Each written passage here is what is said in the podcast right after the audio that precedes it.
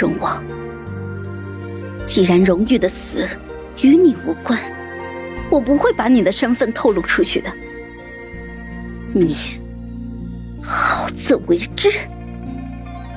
他好像早就预料到了我的反应，并没有过多的失望，跟听不懂我的话似的，神色未变，虚虚的就看向了窗外。张家的女儿穿上嫁衣也是美的，怀远，若是你穿上嫁衣，必然是最美的那一个。我绣过一次嫁衣，就不会再绣第二次了。荣望的眼神立刻就阴沉了起来。怒意汹涌，我有一种被毒蛇盯上的感觉。察觉到我的害怕，他又收敛了满身的恶意，悠悠的说道：“我很少去和荣誉对比，可是有时候真的好羡慕他。怀玉，我以后不会再隐瞒你，这个眼线便是我的诚意。眼线自会有人处理。我感觉他没有听进去我的话。”并不想过多的说些什么，于是就果断的离开了。连张家女儿都出嫁了，我娘又开始激起我的婚事来，再一次抱了一堆的画像来让我挑。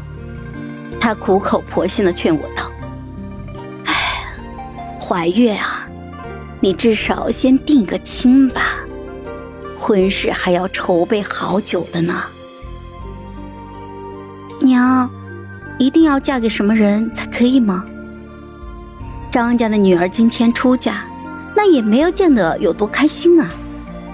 嫁人之前是家里人捧在手心里的小女儿，嫁给了圣王就是圣王妃张氏了，连姓名都要被泯灭。贵妃、圣王、圣王府里的一堆侧妃姬妾，都不是好相处的。糟心事那恐怕不会少。我娘不解。当然了，不嫁人生子的人生是不完整的。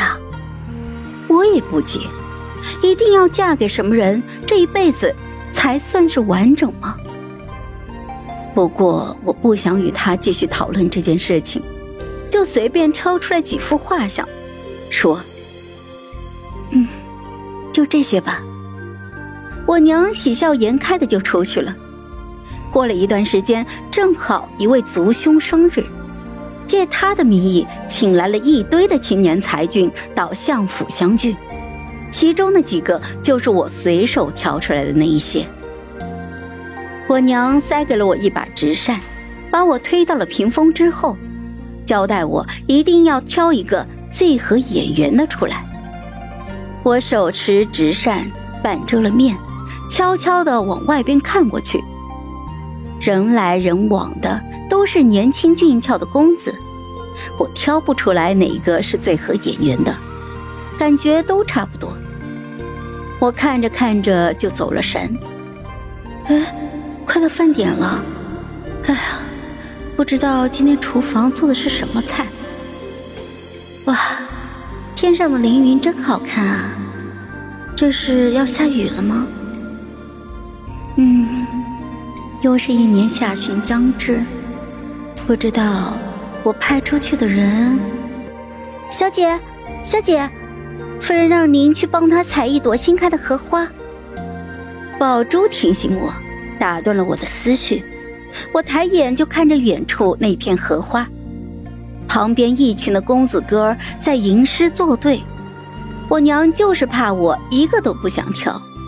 于是就找了个理由，想要赶我经过最多人的地方，然后吸引那群人的注意。